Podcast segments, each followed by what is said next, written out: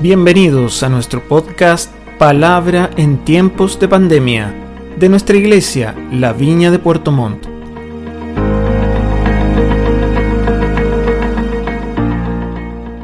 Estamos súper contentos, muy, muy animados por todo lo que ha significado estos domingo y miércoles, aunque siempre, siempre cada domingo, cada día miércoles hay una palabra de Dios para nosotros.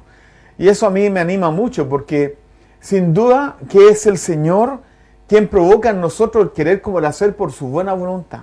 Eso dice la palabra, que Él pone en nosotros el querer como el hacer por su buena voluntad.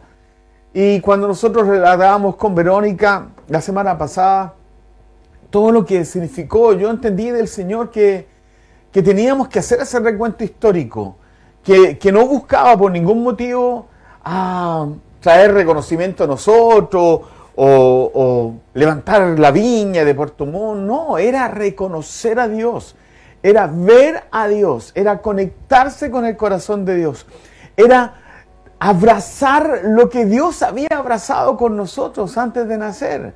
Era, era tomar esa palabra de Isaías que él conocía el fin desde el principio, que nos había llamado con un propósito, que él era Dios, que no había ningún otro, que, que mi propósito se cumpliría. Y yo, sin duda, que con Verónica nos recordamos. Emocionados terminamos la reunión el domingo pasado, porque recordamos tantas cosas que sucedieron durante estos 20 años. Pero hubo un evento que yo mencioné el domingo pasado que tiene que ver con lo que sucedió a fines en, en, en septiembre del año 2005. Después de que mi papá había fallecido cuatro semanas antes, estaba viviendo un tiempo muy duro, cada uno de mis hermanos, la familia en general, y, un querido amigo mío, Guillermo Castillo, me pide por favor que yo vaya, como sea, a, a esta conferencia en Santiago. Y yo fui por obediencia, porque él me insistió tanto, tenía que hacer trámite en Santiago, así que aproveché de ir a estar en esta conferencia. Eh, cuento largo corto, sube un hombre a la plataforma, se llama Leslie Holmes, y él comienza a hablar diciendo que, que dentro del lugar había algunas personas que estaban viviendo algo muy doloroso en las últimas cuatro semanas. Y dice particularmente hay una persona que está viviendo algo muy, muy terrible, muy doloroso. Y la verdad las cosas que mi papá había fallecido exactamente hace cuatro semanas atrás. Mi papá falleció el 12 de agosto y, y estábamos a 11 de septiembre. Entonces era demasiado evidente y pasó mucha gente adelante. Yo no iba a pasar.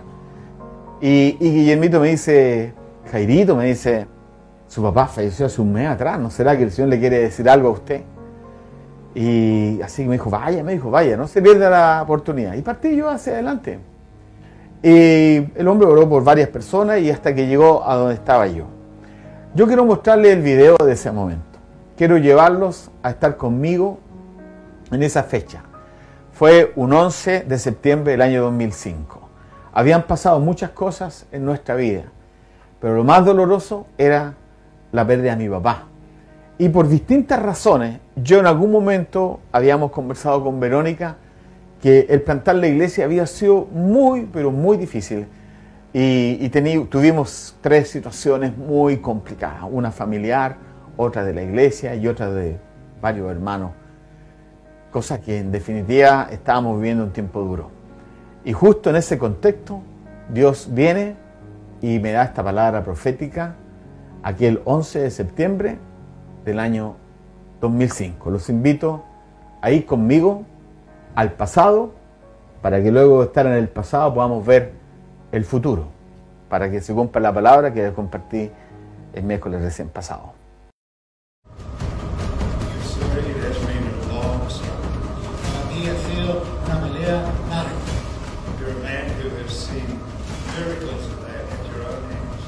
Tú has, has sido un hombre que ha visto milagros con tus propias manos. Y creo de que lo sobrenatural para ti es algo normal. Y mucha gente ha salido de las tinieblas por, por tu ministerio. ¿Es verdad? Dios te dice hoy día, You must not stop. no debes parar, You cannot stop. no puedes parar. I have you for my worker. Ten- Te tengo a ti para mi obra. This is not the time to stop. Este no es el tiempo para parar, For you, sir, this is the time to regroup. sino que es para reagruparse nuevamente. I need, believe you need to be still for about three months. Creo que debes parar por unos tres meses, estar quieto.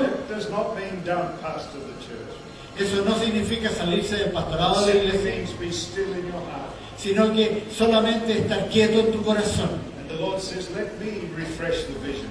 Y el Señor dice, déjame refrescar la visión, déjame refrescarte nuevamente, déjame que stop, No es el momento de parar. Sino que para ser refrescado. run faster and higher than ever before. Vas a correr más rápido y más alto que nunca. Señor, Holy Ghost, take out the pain. Now! toma el, dolor de Él, limpia sus lágrimas. Como se dan cuenta, mis queridos, fue una palabra profética. Fue una palabra tan categórica, tan clara. Una palabra donde Él comienza a decirme, a través de tus manos se han convertido mucha gente. Y muchas personas han sido sanadas. ¿Es verdad? Me pregunta. Y yo le muevo la cabeza. Sí.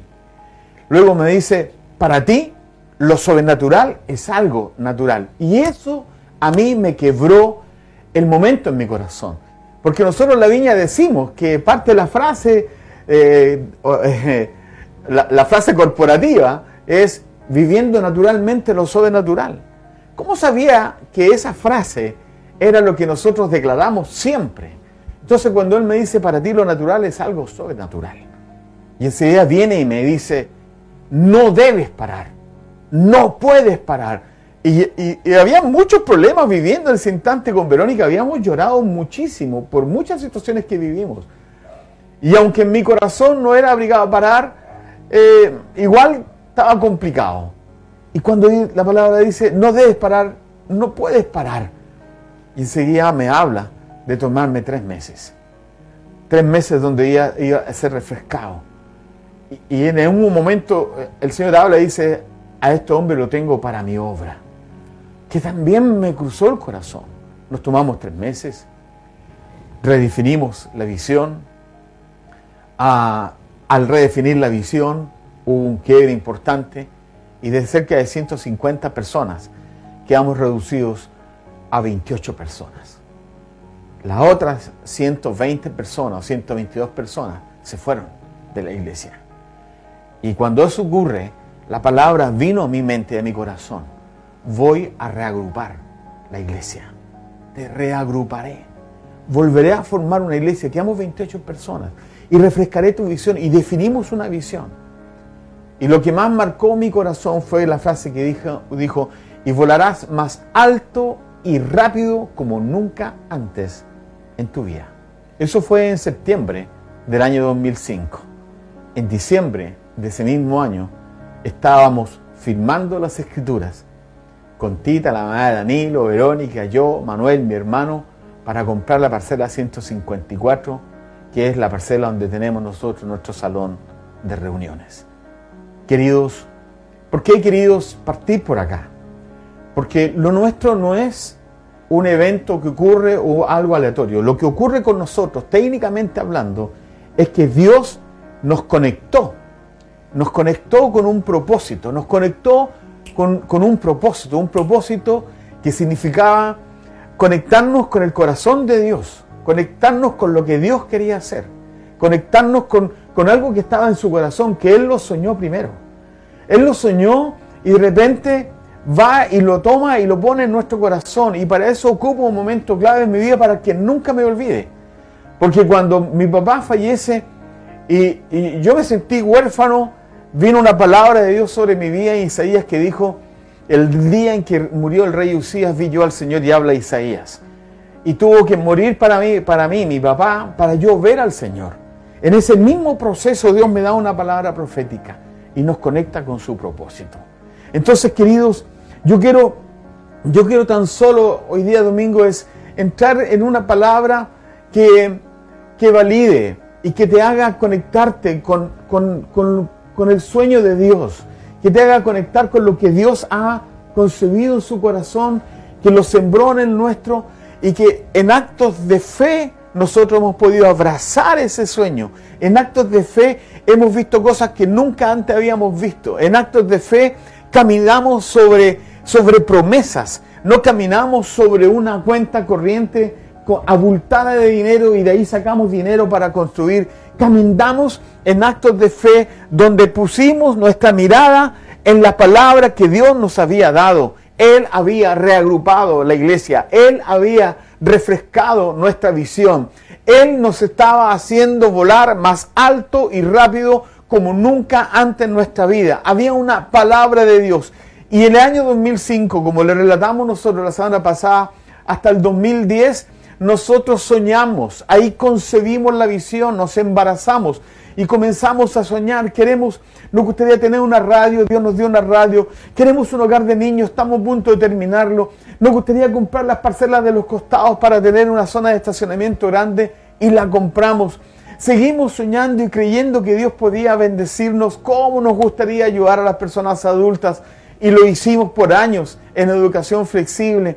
Y luego seguimos soñando porque, porque cada vez más esto fue creciendo y nos fuimos dando cuenta que nuestros sueños, sustentados en la promesa de la palabra que Él nos había dado proféticamente, eran realidades que estaban en un proceso primero de embarazarnos, de gestación, hasta que vimos con nuestros ojos lo que Dios había hecho.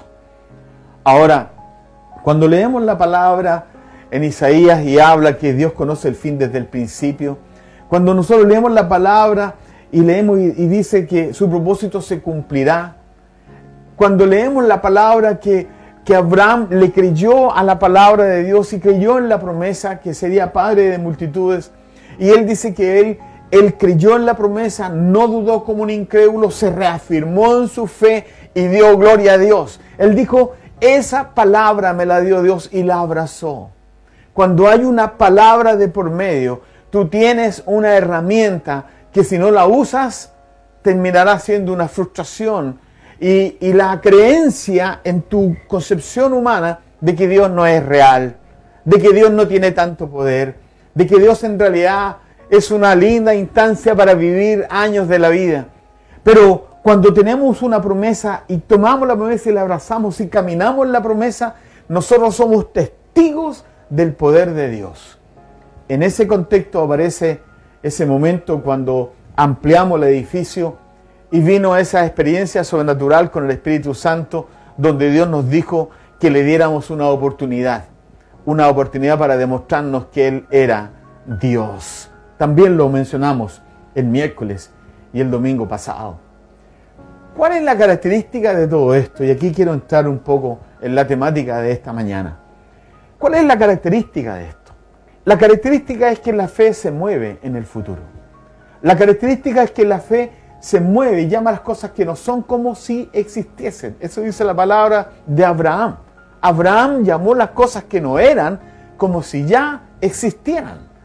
Y hay una palabra que yo mencioné el miércoles pasado al final de la reunión que está en 1 Corintios capítulo 2, verso 9.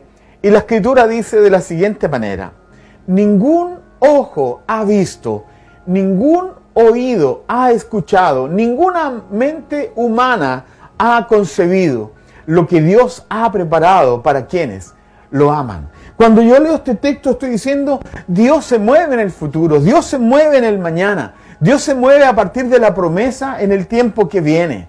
Dios se mueve en, Él honra y recompensa el acto de fe de creer que, acercarnos a Él, creer que Él existe, ese acto de fe, lo recompensa ¿cómo? Concediéndonos los sueños. Lo que hoy vemos no existía. Lo que viene y que Dios preparó para nosotros, nunca nadie lo había visto, ningún oído lo había escuchado, ninguna mente lo había imaginado. Era algo que estaba en el corazón de Dios, pero que se catalizaba o se prendía o, se incendiaba o explotaba cuando yo daba un paso de fe.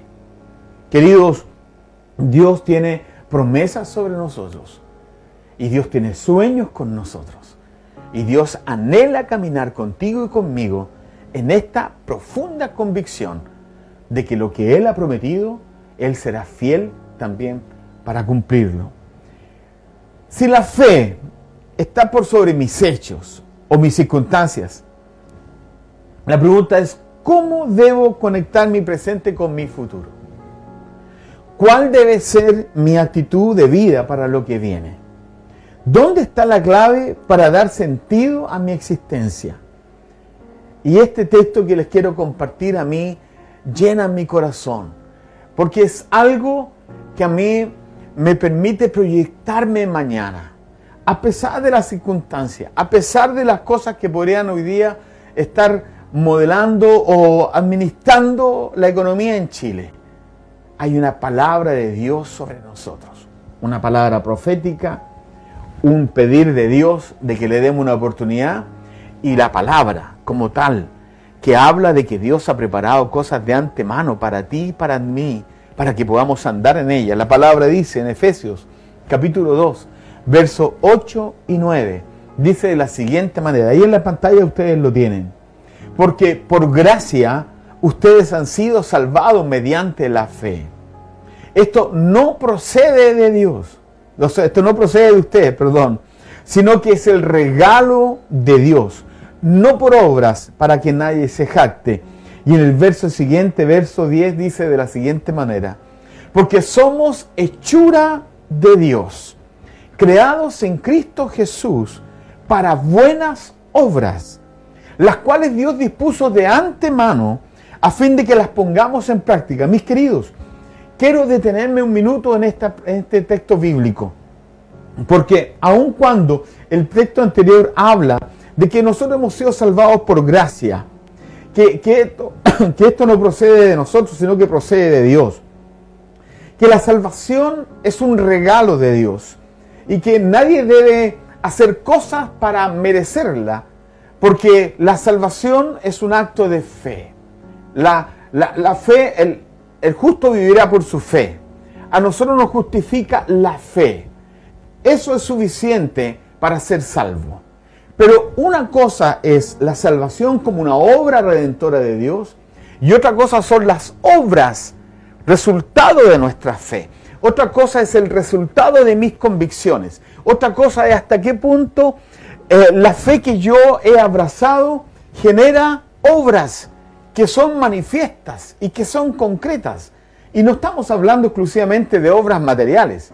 Estamos hablando de milagros, estamos hablando de conversiones, estamos hablando de alcanzar a muchas personas para Jesús, estamos hablando de milagros de provisión sobrenaturales, estamos hablando de la obra del dar, del dar nuestros diezmos y ofrendas, y podemos validar eso porque sin duda aquellos que viven en este principio ven una obra de Dios sobrenatural sobre sus vidas, que es la provisión, que es la salud, que es el cuidado, que aún en épocas de hambre ellos van a ser prosperados y no pasarán necesidades, es una obra de Dios.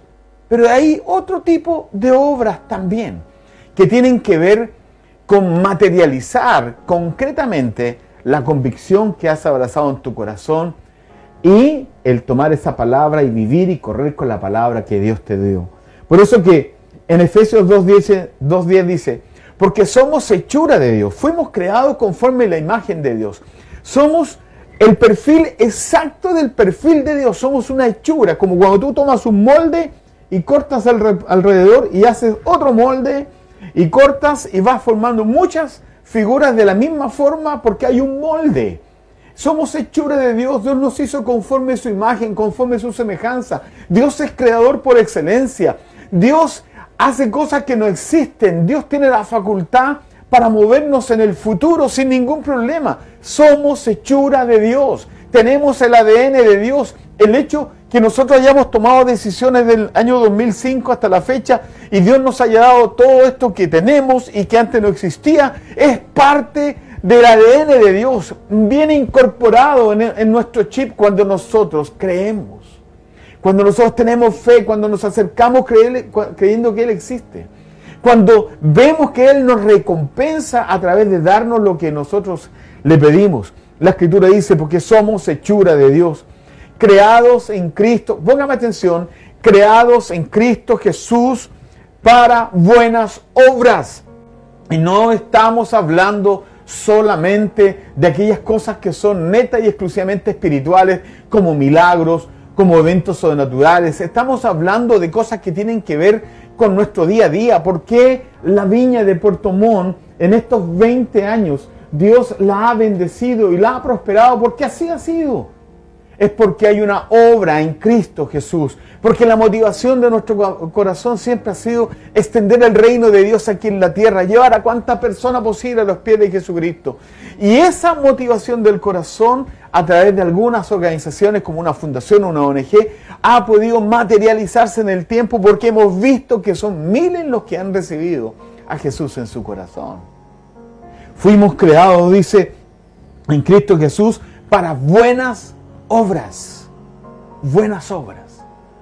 Alguien podrá decir, pastor, yo lo felicito, usted tiene una casa acogida, tiene un lugar de niños, tiene un centro médico, pero la salvación es por fe, no por obras. Porque la fe produce obras, porque la fe genera obras. Porque usted no puede decirme tengo fe y si no tiene ni una obra que mostrar. Queridos, cuando leemos un texto ti estamos hablando del diseño de Dios. Estamos hablando del plan de Dios, estamos hablando de cómo Dios nos soñó, estamos hablando de cómo Dios nos vio funcionando en la tierra. Él nos vio funcionando en la tierra conforme su imagen su semejanza, con su corazón compasivo, con su mirada hacia los pobres, con hacer actos de fe como comprar una propiedad sin ni un 20. Y de repente Dios abre el cielo y nos bendice de una manera sobrenatural. Como pensar que queremos construir un hogar de niños y simplemente decidimos plantar la primera piedra hace tres años y hoy día vemos que ese hogar está casi terminado. Es una obra que estaba en el corazón de Dios, que forma parte de nuestra relación personal con Jesús, que no solamente se circunscribe a desarrollar actividades dentro del círculo propio de cada comunidad, sino salir hacia afuera para bendecir a otros. El texto dice, obras que Dios dispuso de antemano a fin de que las pongamos en práctica. Dios mío. Obras que Dios tenía pensadas de antemano para que tú y yo las pongamos en práctica en este tiempo.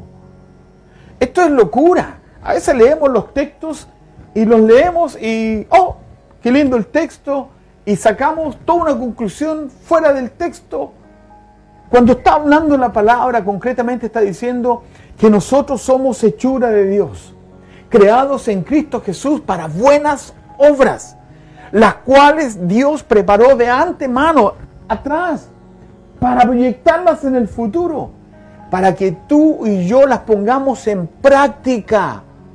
Obras de antemano, obras que no existen, cosas que todavía no son una realidad, para ponerlas en práctica. Por eso Abraham se dice que fue el padre de la fe, porque él salió sin saber a dónde iba, él fue con una palabra. Por eso él le creyó a Dios cuando le dijo que de ti serán multitudes de personas. Él no dudó como un incrédulo, a pesar de que Sara y él tenían cerca de 100 años, sino que se reafirmó en su fe y dio gloria a Dios y le nació Isaac. Era una obra que Dios había preparado de antemano para la vida de Abraham. Y Abraham se constituyó en el tiempo como el amigo de Dios.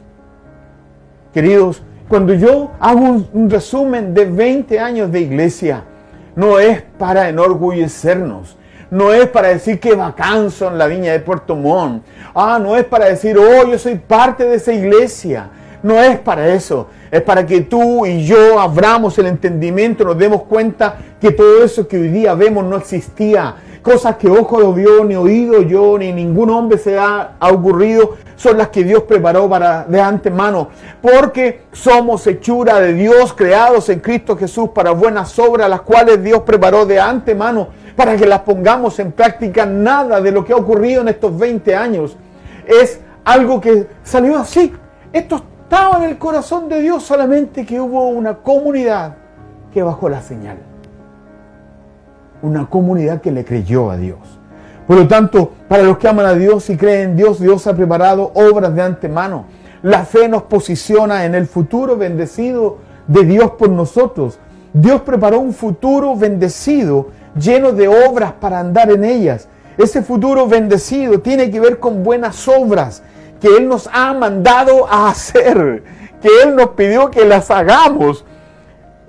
Yo no sé qué hubiese pasado si no paso adelante ese día que Guillermo me dice, ya Jairito, su papá murió hace cuatro semanas, vaya, yo creo que se refiere a usted. Y si no paso, y si no doy, no corro el riesgo, no sé. Dios preparó obras de antemano para andar en ellas. Por lo tanto, para los que aman a Dios y creen en Dios, Dios ha preparado obras, obras construidas en Dios y que son respuesta a la fe que abrazamos, obras de amor a Dios y de compasión por la gente.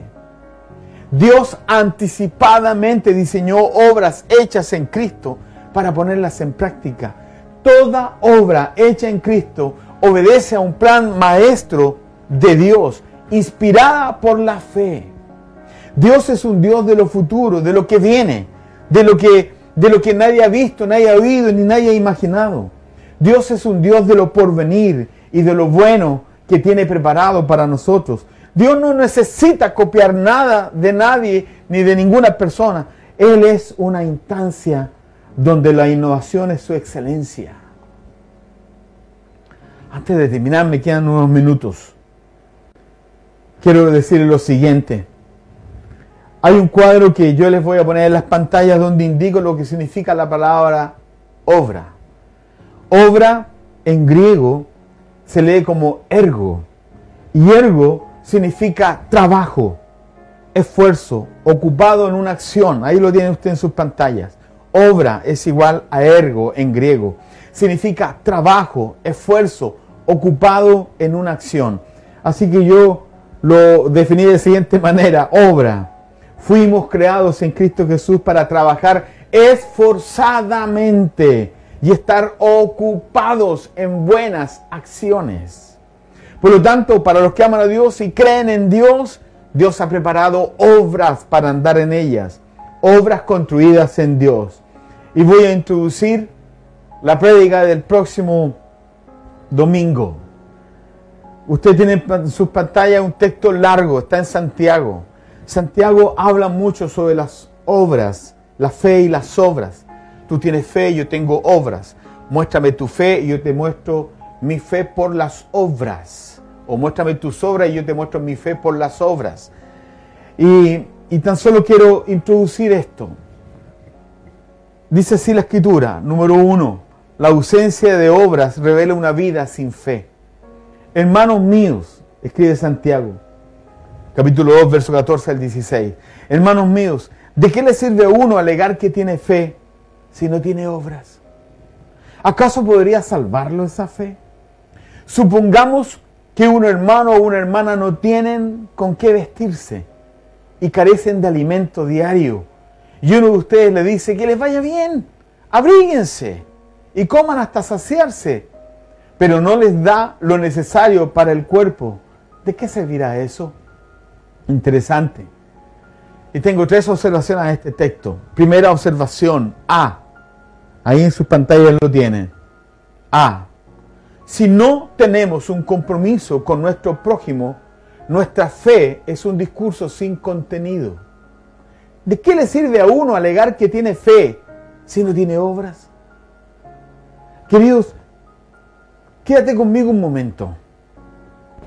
El joven rico que yo les mencioné hace un rato atrás, cuando estábamos levantando con la ofrenda, la, la ofrenda con Verónica, el hombre, oye, no mataba, no, no, no pateaba al perro, no bailaba abrazado y un montón de cosas más. Y, y, él podía decir, yo soy una persona buena porque yo hago muchas cosas. Pero cuando llega el momento en que Jesús lo confronta y le dice, ok, todo lo que hace es correcto, pero una cosa te falta, anda y vende todo lo que tiene y dáselo a los pobres. Dice que se fue desanimado. ¿Saben, mis queridos? Él tenía quizás obras o conceptos, pero no tenía fe. No tenía fe, no, ten, no, tenía la convicción suficiente para moverse de esa manera. Si no tenemos un compromiso con los pobres o con nuestro prójimo, nuestra fe es un discurso sin contenido. El joven rico no tenía ningún compromiso con su prójimo. El joven rico no le darían de nada, de nada sus riquezas. Porque no está dispuesto a invertirse en los pobres. Mis queridos, fe va en conjunto con las obras. B. Si no tenemos un compromiso con nuestro prójimo, no amamos a Dios, porque faltamos al mandamiento que se resume toda la ley y los profetas. Jesús dijo que había que amar al Señor nuestro Dios con todo el corazón, con toda nuestra fuerza, con toda nuestra alma y nuestro prójimo como a nosotros mismos. Queridos, si nosotros podemos decir tengo fe pero no tengo obras, yo puedo decir tengo fe pero, pero no amo al prójimo, no me comprometo con los necesitados, necesitados de este mundo. En las últimas dos reflexiones, creo que fueron las reflexiones del jueves y del viernes que les mandé a su WhatsApp, estoy hablando sobre el contexto país, porque tiene mucho que ver con lo que estamos haciendo hoy día en materia social para establecer una plataforma para evangelizar nuestro país en los próximos años, si esta situación de la pandemia es tal como los expertos dicen que será. Entonces, queridos, cuando nosotros vemos este texto de Santiago, dice, hermano mío, ¿de qué le sirve a uno alegar que tiene fe si no tiene obras? ¿Acaso podrá salvarlo esa fe? Supongamos que un hermano o una hermana no tienen con qué vestirse y carecen de alimento. Y uno de ustedes le dice que les vaya bien, abríguense, coman hasta saciarse, pero no les da lo necesario para el cuerpo. ¿De qué servirá eso? ¿De qué le sirve a uno alegar que tiene fe, pero no tiene obras? Y el último punto, el último punto que le quiero mencionar, el punto C. Las obras preparadas de antemano tienen que ver con actos de amor ligados al prójimo. Supongamos que un hermano o una hermana no tienen con qué vestirse y carecen de alimento diario y uno de ustedes le dice que les vaya bien, abríguense y coman hasta saciarse, pero no les da lo necesario para el cuerpo. ¿De qué les servirá eso? Queridos, cuando hablamos de obras, estamos hablando del resultado de nuestra fe. Si no hay obras, significa que no ha habido fe. Si no hay obras concretas, significa que mi relación con Dios es tan solo religión. Perdóname que sea tan drástico en este análisis, pero el hecho de que nos podamos mover en obras, no solamente estas espirituales, sino obras que tienen que ver con el reino y la sociedad en la cual estamos. Si no podemos evidenciar nuestra fe a través de eso, significa que tenemos un problema de fe. El texto siguiente, que no lo vamos a leer ahora, termina diciendo, así también la fe por sí sola, si no tiene obras, está muerta. Así también la fe por sí sola, si no tiene obras, está muerta.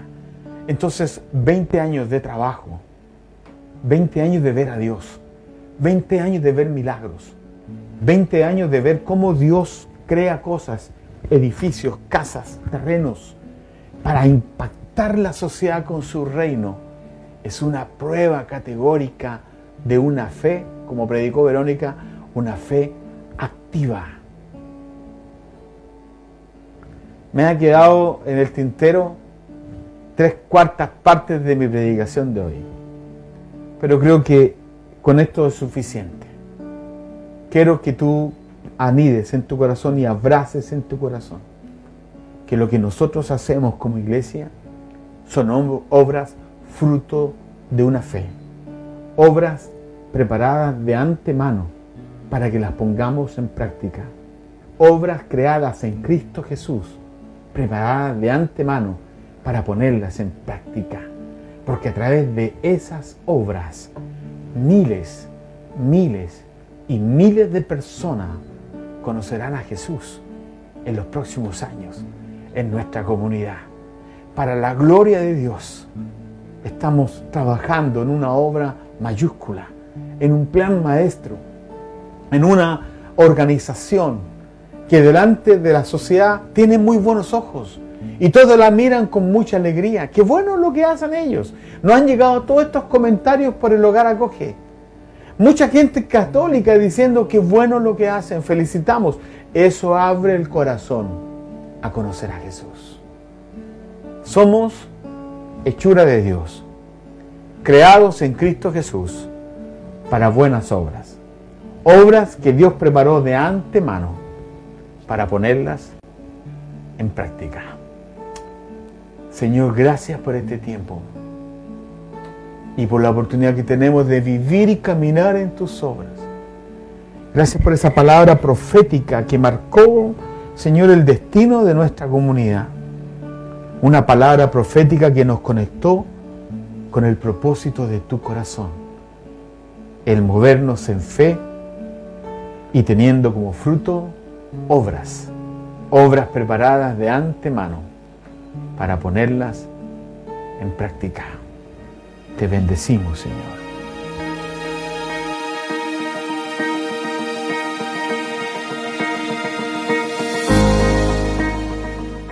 Gracias por escuchar esta palabra. Esperamos que sea de ánimo y bendición para tu vida. Y recuerda revisar los demás episodios de nuestro podcast Palabra en tiempos de pandemia, de nuestra iglesia La Viña de Puerto Montt